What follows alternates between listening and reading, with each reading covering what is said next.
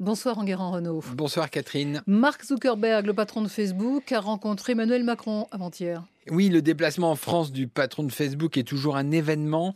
Emmanuel Macron s'est entretenu avec lui de la lutte contre les propos haineux, de fiscalité bien sûr, et des investissements du groupe en France, notamment dans l'intelligence artificielle.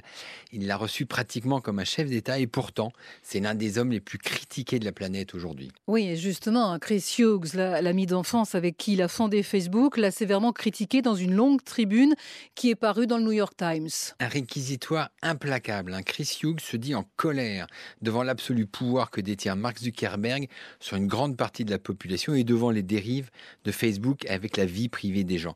Il appelle même les autorités américaines à démanteler Facebook. C'est pas le premier à demander ça, mais de la part d'un ami proche qui a partagé le rêve initial de Facebook, cette attaque a eu un très grand retentissement. Arnaud Lagardère est lui aussi sur la sellette. Vendredi, le patron du groupe a, répondu aux questions de ses actionnaires. Alors ça fait de nombreuses années hein, que les actionnaires activistes veulent faire tomber Arnaud Lagardère sans succès. Cette année, l'investisseur Ambers a fait fuiter des chiffres peu flatteurs sur la gestion d'Arnaud Lagardère en 15 ans. Il aurait divisé la taille de son groupe par deux et a empoché 500 millions d'euros d'après les calculs d'Ambers. Mais il était aussi attendu sur l'avenir d'Europe 1. Oui, alors Arnaud Lagardère s'est dit très triste des mauvaises audiences de la station et il a assuré qu'Europe 1 n'était pas à vendre Pour couper court à nos amis euh, des médias qui aiment bien en faire leur chou gras, euh, on ne vendra pas Europe 1. Alors, il assure travailler au redressement de la station et a annoncé qu'il allait rencontrer les salariés d'Europe 1 qui lui ont écrit une lettre pour faire part de leur colère. Alors, toujours dans le monde de la radio, France Bleu et France 3 ont annoncé la généralisation de leur matinale commune. Vous vous en souvenez, le gouvernement avait imaginé un rapprochement du réseau France Bleu et France 3 Région. France Télévisions et Radio France n'étaient pas très chauds pour cela.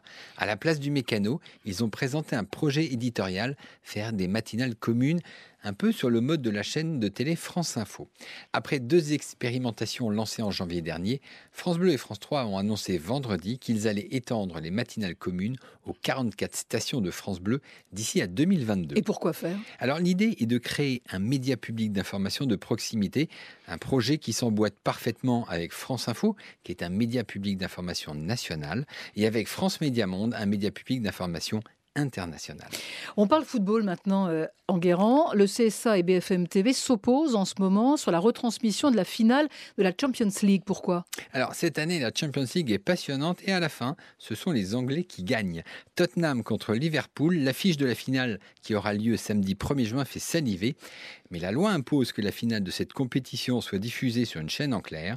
Le groupe Altis, qui a acheté les droits de la compétition pour sa chaîne payante RMC Sport, veut donc diffuser la finale sur BFM TV, l'une de ses chaînes gratuites. Mais le CSA s'y oppose, estimant que BFM est une chaîne d'infos et non pas une chaîne généraliste. Bon, mais qu'est-ce qui va se passer? Alors, Alain Veil, le patron d'Altis, n'en démord pas. Il préfère braver l'interdit du CSA et diffuser la finale sur BFM plutôt que de la mettre sur une autre chaîne de la TNT de son groupe comme RMC Découverte ou RMC Story.